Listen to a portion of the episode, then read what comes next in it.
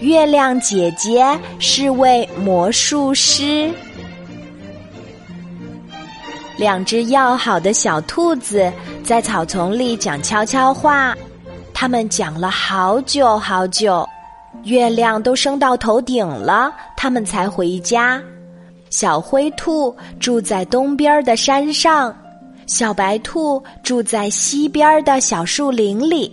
他们道了别。就各自走回家。到了家，小灰兔给小白兔打了个电话。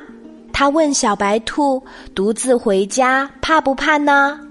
小白兔说：“不怕，月亮姐姐一直陪伴着我，我走它也走，一直把我送回家。”小灰兔惊奇地说。好奇怪呀！月亮姐姐也一直陪伴着我，她跟着我一步也没有离开。两只小兔同时在电话里赞叹起来：“月亮姐姐有奇妙的魔法吧？要不她怎么能既陪着你又陪着我呢？我们是朝两个不同的方向走的呀。”两只小兔在电话里开心的叫了起来。